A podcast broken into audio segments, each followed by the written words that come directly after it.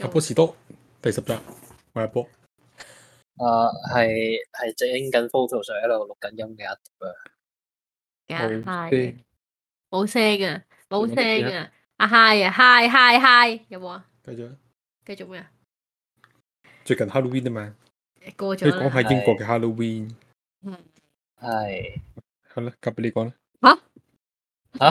就 咁咁拗個波俾人咁就算噶啦，完咗咁完咗啦個節目，誒唔係嗱，其實咧啱啱我哋本身咧，我諗到第二個題目，佢開個開題啦，即係開一係啊開始咁樣啦，跟住咧好佢嗌人哋開題識喎，跟住我開人哋開題，原來咁樣開嘅啫喎，即係佢淨係講完個 topic 啦，跟住就 Dạ, 好啦。，你講啦啦，多謝你真係，多謝晒你啊嗯！OK，Halloween 今日講下 Halloween，係英國 Halloween 係呢度係點樣？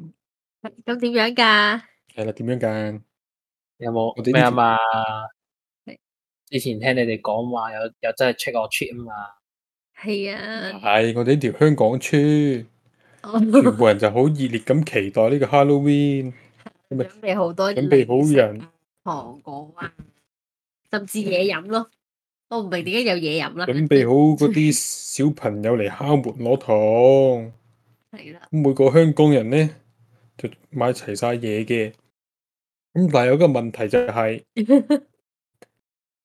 我哋每一個香港人咧，唔係我哋每一個咧，應該講佢哋咧就冇乜子女嘅，咩冇物啊，冇啊，講親嗰啲都係冇啊，冇乜字啊，真係咩零點九個啲啊，差唔多咧。差唔多噶啦。即係佢哋係誒點講咧？喺呢條村嘅大部分，即係冇大部分啦，就好似我哋而家條村咧，香港人咧嗰啲小朋友係好少數嘅，可能得嗰兩三個咁樣咯。係係啦，但係佢哋其他啲大人就好期待啲其他嘅小朋友，但係個問題係，我哋呢條村除咗香港人啦，咁其他人種都有嘅，但係佢哋嘅小朋友咧都係好少咯，即係可能夾埋都唔知有冇十個小朋友啦。咁同埋嗰日係落雨又凍又盛啦，咁就嗰日出去嘅小朋友係好少嘅。咁阿 Hi 阿 Hi 生得矮啊嘛，咁啊叫阿 Hi 扮小朋友咯。啊，跟住我係最有出去客串一下嘅，客串幾下，跟住敲下門啊，攞下糖啊咁樣咯。即係佢哋都話俾我聽，話哇好期待啲小朋友嚟，好似財神啊派派錢咁係樣。你，但係人哋係好期待啲小朋友講咗幾次啊，唔係你，所以你客串都冇乜用。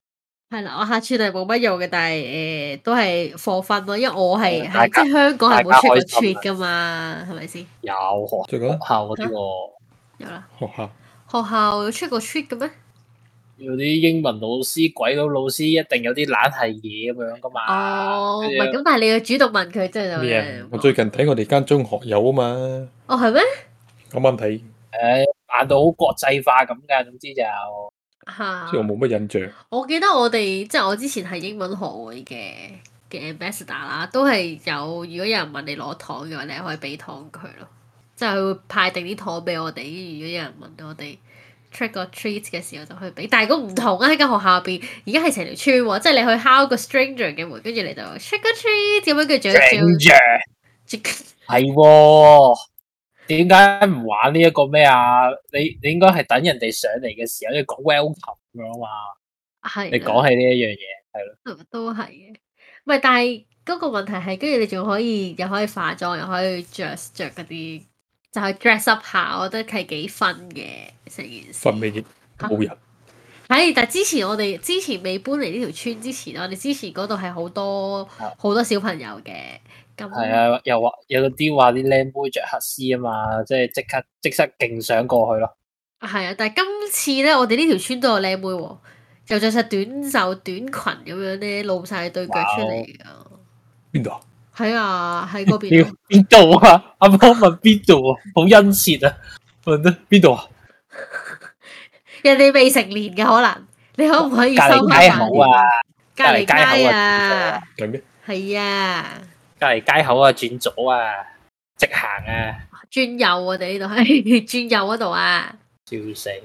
真係問得勁殷切，真係咁你冇喎怕尷尬啦？我哋本身講個話題又怕尷尬，又話誒你會唔講嘅點點點，唔係嗯跟住又話有有短裙仔女女又問到勁殷切，係點解唔講啊？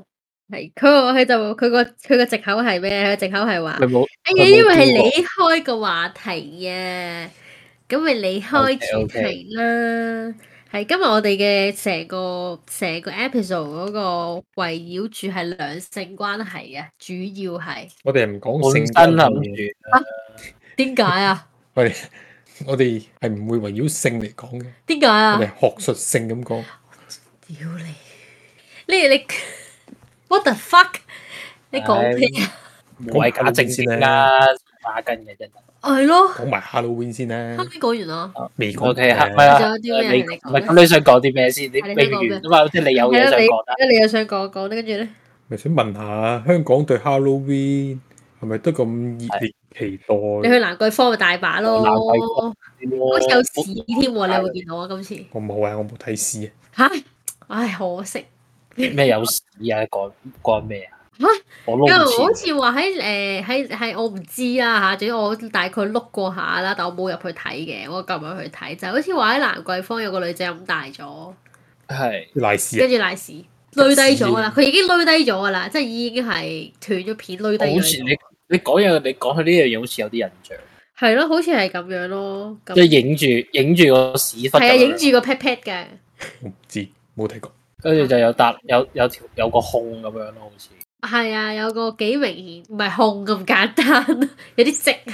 係咯，係啊個你即係成單嘢嘅印象就係係啊，類似咁，我碌過啫，我都冇深入去睇過。不過大家可以喺連登揾下，應該連登應該有。問題 Halloween 咧，香港啊會唔會會真係會敲人門？誒、我覺得你喺中上環嗰啲地方係有機會，即中係嗰上度環啦，外烤人外國人多啊嘛，公屋唔得㗎，公屋夠多啦，外國人30幾層喎，每一層有成十幾廿個邊單個位。外國人多啊？關啲咩公屋事啊？哇，九唔搭八嘅佢。啊你冇講外國人喎，我第一句就話外國人多啊，中上環你話中上環都咁樣，嚇、我中上環咯，外國人多嘛啊！揼你聽到喎，好似係嘅，你呢陣聽下詞啊，你自己聽 r e p 我 e 你知你 rollback 翻柒嘅，真係柒嘅喎佢。中上環外國人多，係啊，所以佢咪咪可以有呢住半啲山咁樣咯，係喎。行上個半山就敲唔佢係哋。佢哋自己住半山啊，佢係哋圍圍內 social 你都唔係會啊你哋行過去圍 London 內嗰嗰度敲人種哋啊咁啦嘛，你第冷黐線咁嗰度多個國鬼事咩？咩啊？咪你嗰度啊，即係香港你唔會啊？你你住喺公屋會唔會啊？即係唔會啊，咁咪係咯，冇敲門我唔開佢門添啦。咁咪係咯，你驚你驚係對面個垃圾鋪敲你門添咯，可能。但係我啊，我住私樓嘅，我冇喎，冇呢啲嘢喎。好你住似私樓嘅，咁你要對比啊嘛，咁你係對比公屋嘅住戶同埋私樓嘅住戶有冇啲？我哋有啲活動嘅，但係好似係好似大堂有擺堂咯，好似呢啲咯，唔會話敲佢門咁樣。但係其實我好中意呢個文化，因為即係由細細個睇就話哇 Halloween 可以去睇啲戲嘅，你可以 trick or treat 就成條街啊都係嗰啲僆仔僆妹啊，着晒啲好得意假嘅衫 啊。嘅，外國係咁啊，呢美度係國外國，美國係咁樣咯。呢度英國啊，唔係，其實呢條村啫嘛，你去落去 pub 嗰度幾多啊？鬼影都冇隻。係呢條村啫，新起啊，by the way，因為係 new build 嚟嘅，所以冇乜人啦，正常啦，係咪啊，大哥？嗰日又落雨又凍又剩，咁都好正常啫。同埋有人嚟咗㗎，嗰度住有人嚟㗎，只不過係少啫嘛，同埋真係小朋友冇乜小朋友咯，係爭啲嘅。係啊你想住講完啦。嗱，佢又好好有 shop cut 一個轉喂哇好難跟喎老細，完㗎啦，完會結束㗎啦。好難跟喎老細，下一個我真係你問吓哦，好笑啊！即係其實我好老細你話好點啊奇人哋聽，即係聽我哋 podcast 嘅人咧會諗乜嘢？係嚇完聽到㗎啦呢一九個話題聽到一九九九，係咯，報剪㗎，但我都係啫，你解晒啊都係 short cut 嘅喎睇完我剪到好好㗎，嚇，有冇聽過啊？誒誒你話你話點好點好，係唔該你只 keep 埋呢一段，我幾中意呢啲我哋嗯嘅 argue 啊呢啲咧咁樣咧，睇下佢幾霸道呢啲老細啦，真係係你繼續講誒啦。點啊點啊，咩啊？又兩性關係，我冇咁啊講起性感女女啊嘛。係咯點解會有呢個我哋迷思係諗法嘅？突然之間忽發奇想，嗯係啊，因因為咩嘅咁我即係咩啊？即係難聽啲嗰個，我就自己一個死毒撚嘅孤瓜假人啦。青頭咁仔啊一個簡稱，係啦，咁啊，即係咁啊，咁啊，我又咁多咗都係一個正常嘅 human being 嚟嘅。咁啊 係咁咁就會咁就會有散發嗰、個散發嗰個多餘能量嘅時候，咁啊多散發完佢之後，講得咁勁你會婉轉咯，係啊，咁你散發完呢一個能生物能量之後咧，咁你會有段空虛嘅時間噶嘛？啊咁簡你你會空嗱，我幫你我幫你翻譯，簡稱呢個青頭仔打完飛機之後個空虛感係繼就續。等佢繼續講啦。我想聽下佢講咩，繼續啊！係啊，咁空虛完之後咪喺度諗緊，即係即係冷頭腦冷靜落嚟，就去思考下呢個問題咯。因為咧就人生就哲理就咁嘅。係喺我哋呢一個咪後嘅時候咧，咁樣就我都成日就成日聽到有對夫婦咧喺度成日喺度鬧交，係係啊咁諗緊咧，其咁其實呢啲情侶關係其實都唔係想象中咁咁 satisfying 嘅時候，咁其實會唔會嘅 sex 誒呢一樣嘢都係咁咧？係咯，鬧交係好正常嘅啫，我即係係啦都唔係咁樣嘅，係都我就覺得好好 exhausted 咁樣成件事，好浪費能量，但係大家係點講啊？唔唔唔係開心我都覺得。哦，你其就實算你就算拗拗鬧完之後，你都唔會話好開心，即係你唔會有個得着嘛。即係你你咁樣 exercise 咯個過程係 exhaustion，诶、你每一段關係都唔係一百 percent 全部時間都係好開心噶嘛？咁依 Dạ, 家你講係啲，啊，我咪話咯，依家講緊嗌交定講緊啲咩啊？講緊嗌交啊？情侶關係咯，即係 origin 個起源講先。下先，唉，你唔好咁你係咪咁心急你係咪想先，敦倫咩？想敦倫真咩？係我想講敦倫咩？真 Dạ, 係。我搞又唔清楚而家講啲咩先。總之就係、啊你其實你一段關係，你冇理由全部時間你都係好開心咁。咁你有即係好似 inside out 咁樣啫嘛。你有唔開心嘅 moment，你先凸顯到開心係更加珍貴咯。例如有啲人啊，亂咁擺嘢啊，抌親落地下啊，嗯啲衫嚟執啊， 即係我已經特登好婉轉講唔唔講邊對夫婦嘅。冇講邊個。誒咁你係都要咁樣嘅。 For example 啊，唔係，真係我覺得咧，一段關係咧，應該咧唔好咧成日懶晒酷咁樣咧，唔肯表露自己一啲感受咯。誒但係你唔係話呢啲好正嘅咩？唔係全部時候啊，大佬！即係如果對方同你講我愛你，我掛住你嘅時候，跟住你個人死開咯，咁係咩意思啊？啲傲傲嬌嗰啲啊嘛，最中意啦。根本問題係你唔會全部廿，即係每一次都係咁樣噶嘛，即係你會個感覺就係、你會俾人個感覺就係好似一方面好似付出好多，跟住你乜嘢咯，但係佢佢唔係咁諗咯，佢可能就會覺得誒、你係佢喺家務上面付出得多啊呢、個誒、你想要啲乜嘢啊，盡量滿足啦，不過買包糖呢，一磅都唔肯噶啦，話好貴啊咁樣嗰啲啦，咁啊。 咩但係咩廠㗎？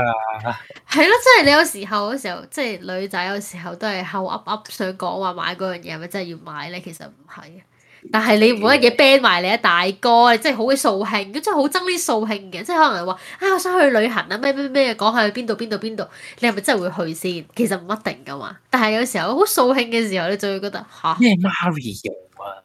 哦，跟住自此我就學會咗一個一個方法，就係我買啲咩我都唔會理佢，佢講乜我哦都唔聽。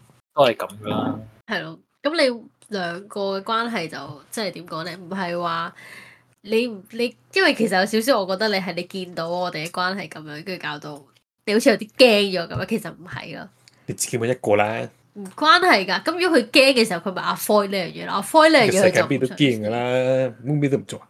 又唔係啊嘅。咁咁揀啲冇咁驚嘅嘢嚟做咯。咁你唔好揾一個揾夠兩個咯，咁你係咪想揾夠兩個啊？都好。係咯，佢幾好驚揾夠啊嘛，揾夠再揾揾夠夠兩三個個嘅。伴侶， O K，佢想揾夠兩個伴侶。驚啊嘛，我唔驚啊。係咯，講翻你個敦倫啊，特好難喎！喺講完啲時候又講翻敦倫，冇咁繼續啦，講咯。冇冇啊乜嘢，啊冇乜嘢係搞完嘢之後解決唔到嘅，係咪先？佢而家有個好奇心，咪頭先咪講咗咯，咪就係話你哋即係有有對夫婦成日都鬧交啊，跟住跟住就話，跟住就話其實即係我覺得男女相處其實都唔係一個唔係一個咁點講啊咁 satisfying 嘅過程，好好唔 efficient。咁如果冇即係其實男女相處呢部分咧，冇男女相處抽離咗呢呢個部部分分，淨係敦倫。即係淨 SP。淨係敦倫，吓、你多咁你搞嘢，你都要誒兩個一齊㗎。唔係喎，佢話男女關係啊嘛，喂，男女關係唔淨只係拍拖關係噶嘛，性關係都一種關係就係嚟㗎嘛。講緊拍拖啊嗰啲嘢嘛，佢就啊係驚拍拖點點點啊嘛，唔係咩？係咪跟住係啊？跟住跟住就話，跟住就話，其實會唔會其實係敦倫嗰嗰樣嘢都係咁樣樣咯？即係即係點講類比咗個過程，即係只不過係只不過係誒點講好啊？誒決定下集講兩性關係，揾個外援先。繼續啊，所以我咪話，如果將嗰樣嘢抽離得唔得咧？將嗰樣嘢即係淨係淨抽離咗都係㗎，唔係咁其實都係問緊嗰樣嘢啫嘛，咪就係話即係會唔會係冇咁想像中咁 satisfying 咯？其實敦倫即係會唔會其實會唔會其實係即係你散發個生命能量，其實係自自己做好過揾個 partner 同你一齊散發呢個生命，即係我嗰個疑問係咁樣嚟嘅啫，咁樣咯，因為兩樣嘢兩樣嘢我都冇試過啊嘛。係咁然然後然後即係兩樣嘢都冇試過啦，然後我又即係有 sign sign off 由一啲側面側面見到，其實可能見到嗰個行為，無論拍拖又好，敦倫又好，其實都唔係咁 satisfying 嘅位其實。咁我就喺度諗，會唔會係會唔會係咁樣樣？即係即係自己散發生命能量，就會唔會係仲有成本效益過你揾一個 partner 去陪你一齊散發呢個生命能量咁樣咯？係啊，我答咗你啦，夠唔夠夠唔夠詳盡啊，老細？老細，嗯老細冇輕機啊，老細。你講啊，道理啊，好難講喎係咯，佢考試噶，唔關係。咁你試過咁你講，睇情況喎。睇情況啊，係。睇咁個個情情況況有咩有咩情況咧？係唔 mood，睇冇 mood 叫啊，你冇 mood 你點敦倫咧？但係即係你你又冇 mood 都得即係你又發晒脾氣啊！但係你又知道你有生命能力要散發啊啦，咁樣咁有時唔係你要有 mood 噶嘛，另一個有 mood 噶嘛，咁有 mood 冇 mood 咁啊，係咯，唔係咁，但係咪如果就係另話一半咯冇 mood，你有 mood，咁你點啊有幾種情況啊嘛，有 mood 冇 mood 冇 mood 有 mood ？O K，冇總之我而家有啊問， mood 有 mood，咁如果對方冇 mood，你有 mood，咁你點啊？首先會拒絕啦，啊你係邊個先先？你唔你使理係邊你冇 mood，對方有 mood，咁你會拒絕佢？個，每個人嘅做法都唔同啊嘛，咁你會拒絕佢？O K。係係咪係 咪同一樣嘢嚟嘅？哦，唔係，係你如果你有 mood，對方冇 mood 咧咁。呢個講四種 situation 啊嘛，係我而家問你問緊你，逐樣逐樣問緊你嗱，冇 mood 冇 mood 就唔使啦，大家冇無謂啦，係咪先？咁大家有 mood 有 mood 你亦都無謂啦，直接嚟啦，係咪先？咁而家得啊哦啊係喎，得兩個 situation 啫 嘛，有 mood 有 mood 都有一個喎，有 mood 有 mood 係咪佢所講嘅情況咯，啊就係寧願應該寧願兩個自己搞掂啦，定係一齊搞嘢係咪啊？係喎係係喎，blind spot 喎，係喎，兩個都有 mood，咁應該係係咯，係喎，你又啱喎。唔係咁呢個情況咧？睇下自己體力 O 唔 OK 先。第一，我覺得即係如果你嗰個好攰嘅，即係你覺得唉，再再去進行呢個性，再即係搞即係去 sex 有嘅時實候，可戰能對戰，係啦就會攰嘅，咁咪自己搞掂抒發咗呢個慾望咪算咯。我應該咁講，嗱講一個情況，兩個都有 mood，係第一個咧就體力渣啲嘅，係覺得好攰啦，係中途退出。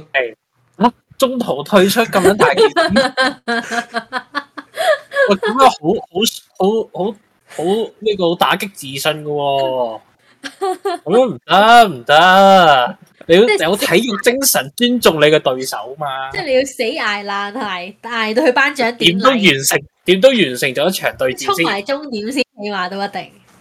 係啦，點都完成咗一場對戰先啊！你既然開始咗個對局啦，啊，係即係點可以中途棄棋咧？係咪先？有道理即係你唔可以打麻雀就輸啦，或者我唔想打啦，你反台你話唔打噶嘛？係咪先？啊咁呢個解決咗啦啱。嘅，你你要有體育精神，係咁唔嗯跟住係，但係係咯，但係我嘅迷思就係我迷思就係咩嘛？即係其等等實未未先，都係停一停先。你咩未解埋另外嗰兩個，即係你有 mood，對方冇 mood，咁每個人做法都唔同嘅，係阿特咁你會你嘅做點啊？法講下啲咩唔同做法先咧，咁如講。果你係點啊？乜睇下係，咪佢自己散發生命能量咯？哦，即係自己唔搞係我掂。睇，但係咁又或者對面有我冇咁咪 對面自己搞掂咯。哦，即係你係 prefer 如果另一半係冇 mood 嘅話係等先，我哋應該係諗下啲咩可能性。呢樣嘢咧冇乜嘢嘅，純粹係想講下自己點樣諗嘅啫。咁自己點諗就咩嘅啫係 Ờ. 喎。咁你又點諗咧？又啊有咩可能性嘅其實？係啦，冇 wood 有 wood 啊嘛，咁啊一係拒絕，一係就照去，叫佢真係揀嚟啦一，係就請外援。請我請外援，啊咁咪係咪呢個方法先？你唔好理每個人嘅做法都唔同。繼續除咗請外援，仲有啲咩可能性咧？請外援，嗯，中止對戰咯，唔係點啫？我諗緊，咁暫時你諗到呢幾個先啦，係咪？咁係你偏去邊一種做法啊？啊想接力，我唔係啊，我啱啱就阿揼講咗啦，就自己搞掂啊！即係對方冇興趣嘅時候，你好有興趣嘅時候，繼續啊，阿唔嗯波。係喎，但係如果係對面有興趣，我自己冇咁睇睇自己 feasible 唔 feasible，即係點講啊？即係有冇嗰個能力付 afford 到咯，afford 到咪咩咯？盡量滿足，係咯，即係我就好客氣嘅做人。係咁阿波咧咩啊？偏向做法，嗯，睇下攰唔攰先。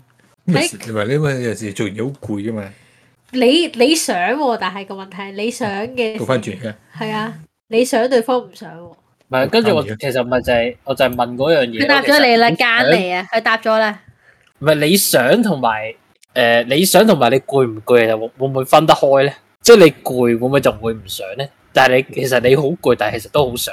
唔係咁會你唔會分得攰，開呢如果你攰又好想嘅時候，咁咪一定係自己搞掂噶啦。但係個問題係，你聽得出佢從佢個答案聽得出佢係一個好自私嘅人啊。佢話誒，如果自己想，對方唔想咧，係會揀你；如果對方想咧，自己唔想，而跟住咧，你係會唔理佢咯。哦咪我答你見咗答案啦，咁咪係咯，咪就係咁講啫嘛。即係做人太自私唔 OK 啦。啊好偉大啊原來，阿波琴日就就自私啲，阿原來你揼好佢。偉大嘅。阿特咪講咗咯，嗱，咁即係話啱啱阿阿特就講咗啦，咪就係話咯，咁如果佢唔攰，而對方想嘅，佢會盡量滿足啊嘛，啊，就算攰都好啦。誒誒咪應誒，該唔咁講，係係啦，係咯。係咯，即係佢佢冇盡試量。過，所以咧佢諗咗個 situation 咧好理想嘅。不如你自己話體力差，我講嗰個有冇可能先？係咁體力差咯，冇計，啊有時候體力差，訓練下嗯有陣時幻想同現實唔同啊，係誒啲係，梗係啦。即係可能佢係幻咗出嚟，誒咁樣咁樣我就會滿足佢啦。但係阿特對於你咁你之前問嗰個問題咧，就係解答唔到嘅，因為你自己解決同埋人哋即係一齊嘅話咧，嗰兩樣嘢係個個人唔同啊嘅。即係係每個人覺得誒、呃有啲人可能就覺得自己自己知道自己嘅興奮點喺邊度，所以佢哋會寧願自己搞掂。但係有啲人就會覺得同另一半或者對手啦，唔唔一定係另一半啦，同對方有一個情感上面嘅交流係緊要嘅。即係即即使係可能你哋係 SP 都好，都有情感上嘅即係交流啦。即我係我即係呢一個中意玩 online game 同 solo game 嘅分別。係咯，咁所以冇一個話特別嘅特別嘅話，邊一個係好啲咯？你之前咁問我嘅話，我覺得係咁樣咯。阿波你覺得咧？咁而家得三個人，吓、咪就係唔係我咪哋咁講，我哋得三個人各持三個唔同嘅睇法，好難講喎。我哋冇人要達到共識唔喎、係我我一定要達到共識，但係你只會聽到三個唔同嘅睇法咯。啊，今日冇問題㗎，純粹想知咁你咪喺度 ban 我，我咯，話我自私啊！我冇 ban 你啊你，冇 ban 我，頭先話我自私咩？我問咗新嘅問題喎、嚇我問咗個新嘅問題咩喎、問題？唔係咁 ban 當唔 ban 你你同你自唔自私兩件事係冇關係嘅。你覺得自己搞掂會開心啲啊，定係同人哋一齊 have sex 係開心啲？呢啲係好尷尬啦，呢啲唔可以就咁一錘定音，呢嗱係啦，啲好尷所以尬。我就係話咯，所以每個人有唔同嘅咩咯。即係唔好話我咁樣就一定點樣，啊 A 等於 B 咁樣，冇得咁講。咁你有講未啊？我講咩啊？哎，我頂你個肺！客觀即咁話俾係你即係知。就係嗰啲耍牌嘅先顧左右喂，而個問題係我問緊你點睇，你耍翻轉頭做咩咧？呢張 s p e 太實 c 呢我已經好 specific 講咗俾你聽噶咯喎，有咩？隻再物再如 specific 果啲 A、B 係點樣啫嘛？如果 A、B 點樣啊？哎呀，好攰啊！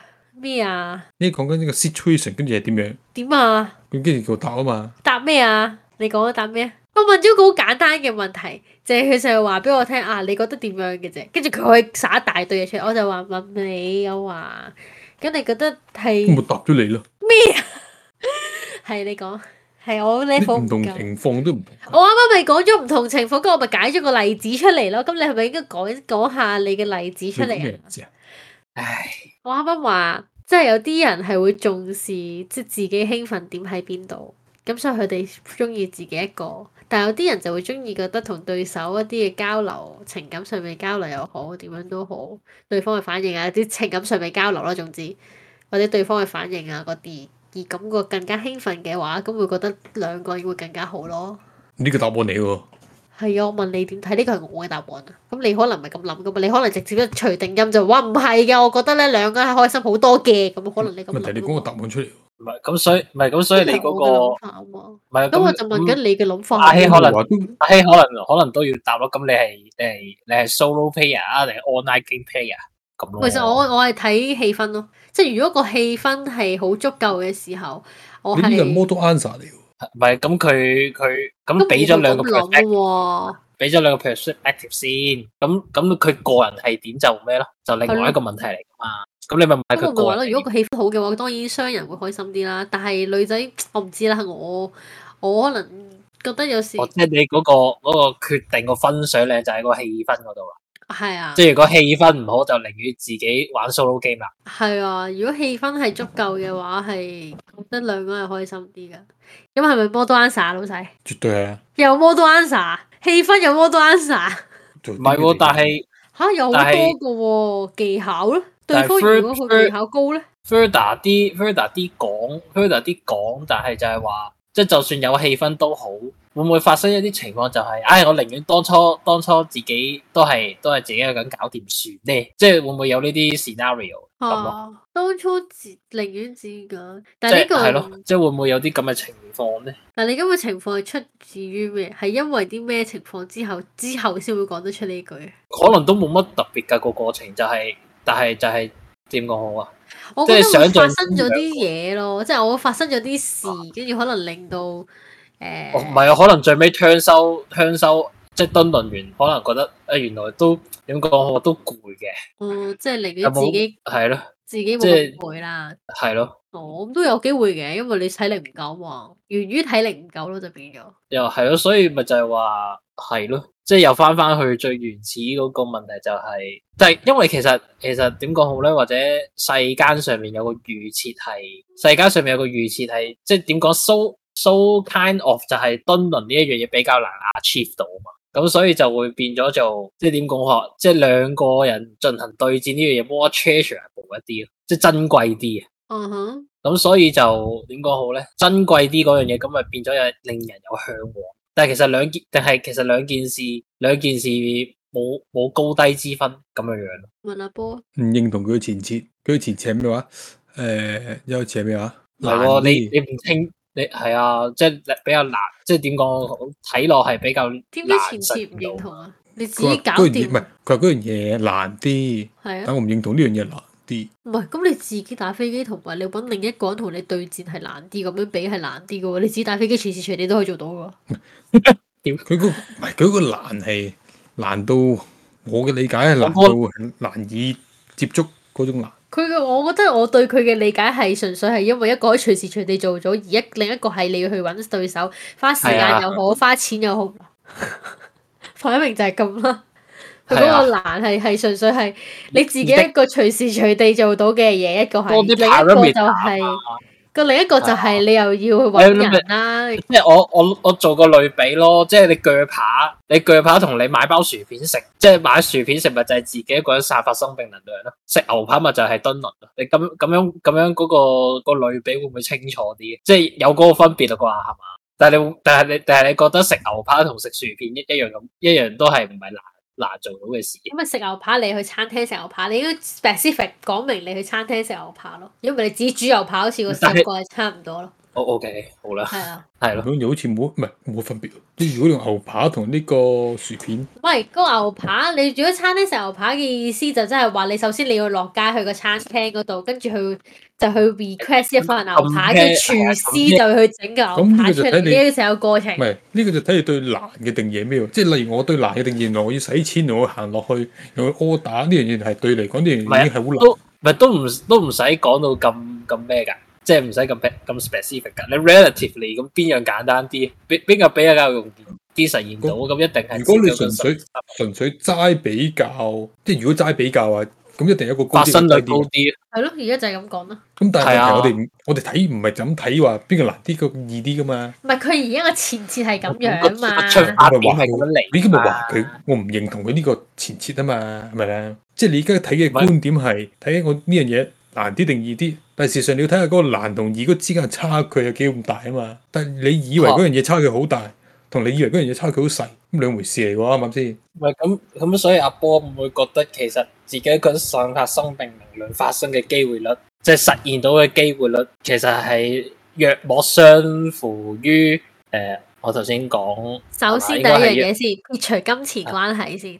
如果唔係就好簡單嘅，嗯係啦。我所以咪話啦，你對難同易嗰個差距係佢嗰、個睇到有幾咁大。佢嗰、個佢嗰個只係好 simple，好咁簡單，就係、一個就係自己可以進行到，另一個就係揾人先進行到。我知，所以就係咁比啫嘛我知佢講咪係啲咯咩，我係講緊你係放大咗個難度啊，你純粹見到有輕微嘅難度，唔係講呢咩？啊個唔係重點嚟。咁我對佢嘅理解就係佢覺得就係放大咗呢個難度咯。咁而即係家呢個佢問題就當事人就話俾你聽，佢唔係咁諗啦，佢唔係咁嘅意思啦。咁佢覺得嗰樣嘢難啲，係好難啊嘛，係咪啊？佢冇覺得好難啊，而唔係誒，其實嗰個難咧，只不過係差少少嘅啫。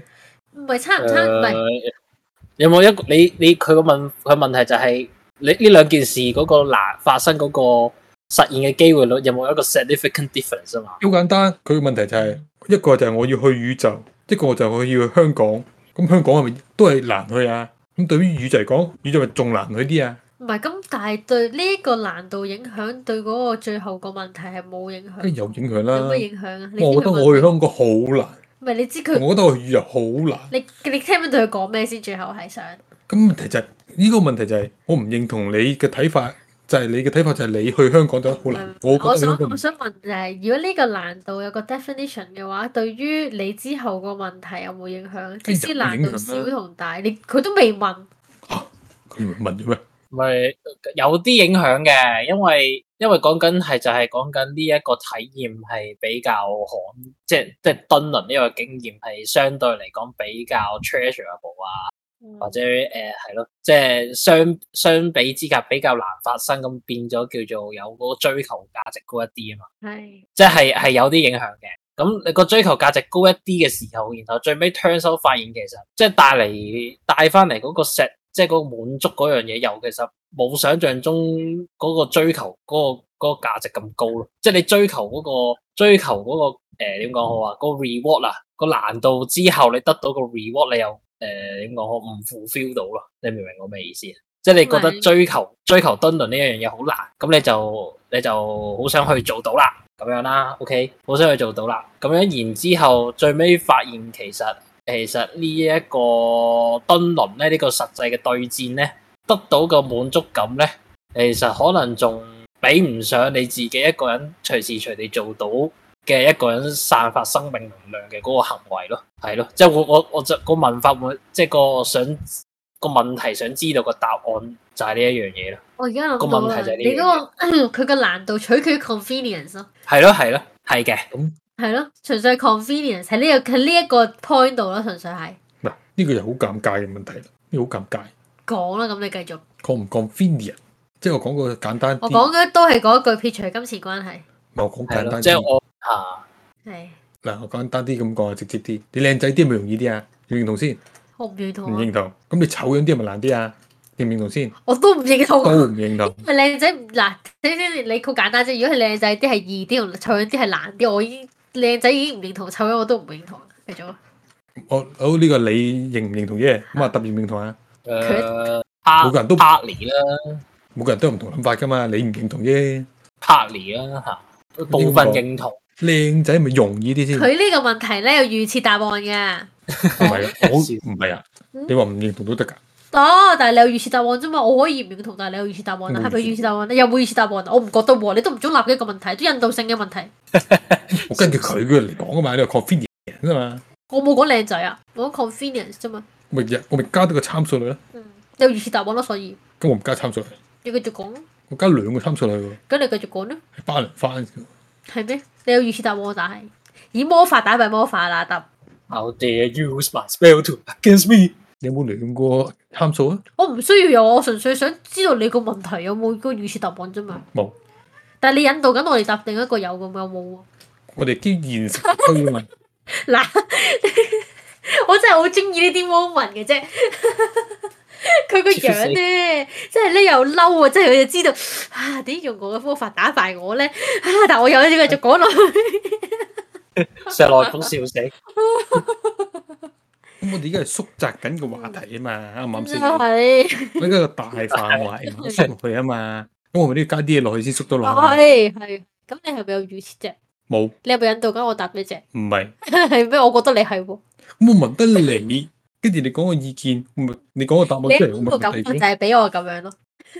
你啱啱俾我感覺就係咁樣。你啱啱講呢但一係堆其實嘢嘅感覺就我好係咁樣。認真喺度諗緊嘅呢個 parameter 對我想知道嗰樣嘢有冇有冇好 significant 嘅影響咧？因為其實其實個出發點喺我度嘅啫，係嗯咪老老實實？即係即係我靚仔定你靚唔靚仔，樣唔樣衰，嗰個出發點都係我度嘅啫，係咪啲先？人身攻擊你喎，係係啦，我就會俾咩人樣喎？靚仔咯，跟住咧咁我肯定靚仔啦，係咯，跟住咧唔係，但係即係嗰個出發點唔係你同其他人比較嗰樣嘢嘛，係咪先？誒都定係都係有啲影響。梗係有影響啦。我都係咁講咧。其實咧呢一啲嘢咧，可能用一個好理性嘅一啲嘢去講出嚟嘅，純粹靠感覺嘅啫。冇得講嘅喎，咪所以同就係好有可能有一個好大別嘅分別，就係一個理性啲嘅人同一個感性啲嘅人。咁我哋已經傾地嘛唔係，咁即係唔想係我嘅意思，我唔係咪我嘅意思係話，咁我哋因為基於我哋係唔同一啲理性啲、一啲感性啲，甚至一啲係中立啲啲嘅，所以我哋講嘅嘢都唔同咯，就係、咁咁冇簡單。睇你覺得好唔好咯，你好似覺得唔係咁好咯，繼續講。唔係，因為其實咩嘅，其實個角度唔同啊。因為我對呢一樣嘢冇體驗過嘛，咁咪係變咗俾唔到嗰個評，即係我唔係我唔答俾唔到答案啊。即係有啲人係要有嗰個體驗先可以俾到個答案，即係沒有調查就沒有發言權啊嘛。咁我都調查唔到，咁我冇呢個發言權咯。但係我係有呢個疑問咯，所以就要問啲有經驗嘅人。你問過得係一咯一個經驗嘅人咧，定多個經驗嘅人係唔同答案嘅噃？咁我就唔知你哋有冇多個經驗啦，但我肯定你哋應該係有經驗嘅，肯定應該係咯，係咁樣講樣咯。好咩？跟住多個經驗同埋即係同埋少經驗嘅可能答法都唔同啊嘛。就算少經驗本身都可以有唔同答法㗎。唔係喎，佢嗱佢少經驗，萬一佢覺得即係佢嗰次比較少啲經驗嘅時候，佢誒個比例上面多啲滿足到嘅經驗，咁咪唔同咯。係啊，所以我就係話咯，我就話即使少經驗都好，你都有唔同答法，純粹係兩個唔同。每個人都有每個人唔同答法，咁簡我單咪咁問講。緊你咯，唔係我做乜 啫？唔係答唔係我做乜啫？我答問問咗提問出嚟，啱唔啱答係提問我咪嗰個啊佢我咪啊答要問咗你咯有，經驗嘅人，你跟住拋翻個波俾阿揼，你又哇你你又答翻俾我，真係好鬼垃圾㗎！你唔好先左顧右而言他，我就已經正面咗面對回回答佢已經咗個講咗問題嘅，你已經答咗問題，再加一個問個問題，佢想問一個有經驗嘅人。問題係咩啊？太亂啦，問題就係、問題就係其實會唔會即係其其實實自己一個更開心呢個一早係答咯咗啦，一開始咩啊？你冇答過，你耍太極耍翻翻嚟啊！要睇 situation 啊嘛，我講嘅咪咪講咗呢個咪根本就係呢個答案嚟嘅。 situation 同氣氛兩樣嘢啊。呢個問首先佢個問題冇一個 standard 答案啊啦，第一。第二就係、我會覺得係攞個參考啫，我都係係咯，即係其實其實即即係係會我唔話會其幻實想係有嘅，咁但係會唔會話落差好大？呢啲就你自己睇你自己幻想程度去到點唔啦。係啊？唔係或者或者我應該再再轉一轉個角度，或者係咯，再刁轉啲問就係、會唔會普世價值嚟講，普遍嚟講其實誒、呃、敦倫嘅滿足度係會大過自己一個人散發能量，或者自己一個 D I D I Y 咯。即係會唔會係呢 general 嚟講，係咪自己一個係 general 係嚟冇咁開心？係係咯，general 嚟講，in in general case 會唔會自己一個人其實係真係冇咁開心？但係而家你啊嗱呢個好尷尬，呢個真係呢個係分你認同好尷尬係跟住你個係你個睇法係咩？你你覺得好尷尬，咁你唔認唔係認同啊？有幾種情況嘅。嗱，佢又講啦，嗱嗱嗱嗱啊我嗱，我唔認同啊，係你唔認我同唔佢，認同你嘅睇佢唔未認同，係佢唔認我同唔，認同你嗰個分問題析下個睇法先。係係真係啊係 OK 啦，OK，啦係我哋知你唔認同，咪 in general 嚟呢個唔係唔講認同，唔關認唔認同事應該咁講。係因為講緊唔同情況下，就邊個會開心啲，邊個冇咁開心啊嘛。唔係，首先我想帶出一樣嘢，而家個社會嘅普世價值，即係而家嘅社會一般係認為兩個係 In 更開心 general 噶嘛。嚟 In 講啊 general 嚟講係兩個更開心，呢個係即大家都兩認同噶嘛落落係咪。不如仲落落 啊嘛，係咪中落落不如中落落噶嘛，係阿波係我嘛？諗緊佢諗緊，佢諗緊。誒，當係先啊，當係先啊呢個。咁你係又或咪者咁諗？再又或者再轉一轉個個問法啊係，即係即係因為我係散發完生命能量，有嗰個空虛嘅時間，我先會諗呢個問題啫，係咪？係咁會唔會會唔會會唔會就兩個人呢個實際對戰就冇呢一個空虛嘅時間咧？哦，唔係嘅，聖人魔啊嘛，唔係嘅。係咯，即係就係其實都係大家都散發有嘅生命咪能成量純粹係我覺得係最後嗰一刻嘅 moment，即係係咯，啲人都話男仔射精後係有聖人毛嘅，其實係你自己一個呃點樣都好，係都會有聖人毛咯。咁純粹可能係你兩個人之後聖人毛，再加上你攰，而唔係好想再進行後續嘅事咯。咁呢句咪得先嗱，呢個兩個問題嚟嘅喎，一個係講邊個開心啲，係啊一個係講邊個空虛啲。唔係，佢而家就係問緊，係佢啊，再話轉空再轉一虛轉個角係度問下咯，係因係為啊空虛，即係。而衍生出嚟嘅問題啊嘛。係咯其，實係㗎，其實我問咗兩個問題㗎，所以我先話，係啊所以先轉個角度問下咯。係啊，所以先作為問。男性所以嘅阿先波，你可唔可以答到佢咧？究竟自己一個空虛啲啊，定係兩個係啊你之後空咁你虛嘅啲睇呢？法係點咧，咁又有咩 situation 咧？嗱，我呢個有答咩唔到，我唔知啊。我想問一個問題，係係咩係空虛啊？聖人毛啊，即係點啊？我唔識解釋啊，誒等我等你解釋。即你有聽係過有個咩有聖人毛呢一樣嘢？係佢自己冇經歷過咩？但係係佢佢佢都佢都都仲係邊邊有力咁樣係咁響響聲咁繼續去咧。咁你係結束佢黑㗎嘛？我結下我知，之後跟住嗰下你就覺 得啊，但好似係佢點解我要打分咯，係啊，即係開始有少點解會嘅感覺。冇試過，即係其即係其實點解即係呢個即係我到底呢個生命能量呢個散發嘅行為到底有咩意義咧？哇！嗱，呢個好似你咁啦，即係冇試過，完全唔 知。吓、即係點啊？嗯即係你散發完生命能量之後，你就好好滿足，哈哈！我散發咗生命能量啦，哈哈！咁樣啊啦，你要係咪咁咁樣？咁你可以做另一樣嘢㗎嘛？跟住即唔係你唔覺得嗰係有空虛嘅感覺？但我聽好多人都係咁樣有呢一個感係我覺。應該冇經歷過，哦。同你一樣冇經歷過，答你唔到。我真係唔知，我聽人哋講，即係我聽其他人講都係有呢種感覺，即係都有空哦虛嘅感覺，所以係咯，即係我我我 honey 嚟做咩咧？係咯。係咯，因為我我會覺得係咁。啱啱不如咁，如果我 honey 係冇意義嘅，咁咁不如我將而家呢個呢一個呢個散發生命能量嘅呢一個嘅 motivation 放喺其他地方啦，呢個真係答你唔到。冇啊，佢冇呢個感覺喎。太勁啦！即係係會沾沾 自喜。你唔係知唔知？你咪 做第二樣嘢咯。啊，發咗生命能量啊！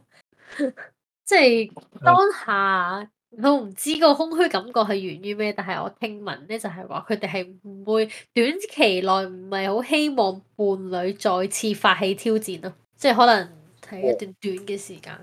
唔知啊，你有啲人係咁講咋嚇。唔係咁唔，你下嗰次個唔係係心理因素啊嘛，講緊唔係唔係下次心唔理快因素挑戰啫。但係啊心理即因係素唔係心理，理啊嘛。心理有唔心理啊係生理嘛。我我我想講咧，下次唔發起，即係唔再發起挑戰住咧，同佢有冇後悔過發起今次挑戰唔係同一件事？哦，即係咁講啫。即係但我係係咯，即係會唔會有啲哦 scenario 就係、會唔會有啲 scenario 就係、唉，我後悔發起今次嘅挑戰，不如我將呢、個呢一、個敦倫嘅時間啊，放喺做下其他嘢，或者甚至自己 DIY 好過啊，咁樣樣咯。或者其實即係又或者調轉講，其實誒、呃我敦倫散發咗生命能量，達到個目的剔剔一剔啦。咁然後我自己一個人散發咗生命能量啊，然後然後又即即係兩邊個目的都係為咗散發生命能量。咁咁點解點解要兩個人做而唔係一個人做咧？即係會可能喺空虛嘅時間就會就會就會諗呢一個諗呢啲問題啦。個頭腦冷靜落嚟，係咯，即係唔係靠住呢個生物本能去去推動你嘅時候，你就嗰個腦裏面個理智個理智就會就會開始令到你諗呢個問題咯。我係咁嘅，係咯，我啲好奇，有啊幾多人會咁樣，即係會空思虛感考人生啊！我起碼暫時聽親都有咯，係你嘅第一個冇咯。你要做一個調查，唉，佢唔通無啦啦問唔係我人哋咩？你點樣講？好難講到呢啲嘢嘅，你你同人唔哋係呢個真係唔知。係咯，即係即係唔唔知點解嘅，就係、散發完嗰個生命能量之後，唉，我到底喺度做緊乜嘢咧？有冇問過劉德華啊？劉德華都我落都做咩啊？劉有德冇空華虛嘅？劉德華唔 OK 啦，劉德華都冇 你你問一個演屌員，我即刻唔係 我撈唔到啊！我我撈到真係嗰個劉德華，笑死！佢有咩頭先阿波咩講咩靚仔嗰啲又點啊嘛？咁我諗緊咪諗緊咩咯？真係嗰個劉德華咯。係哦，係喎，劉德劉德華咩嘅喎？劉德華佢係呢一個呢一、個不屠殺主義者嚟嘅喎，係啊，係咧，我唔信劉德華冇欲望，點可能咧？佢有欲望，但係可能靠跑步去抑壓啩，但唔係話越跑越咩嘅咩？同埋可能佢攰啦嘛，跟住跑完步之後，我散發咗嗰、個係啊個哦生命力，咁就冇生命力啦去散發或第者二佢走去跑生命。馬拉松咧？咁你使唔使跑下馬拉松啊阿波？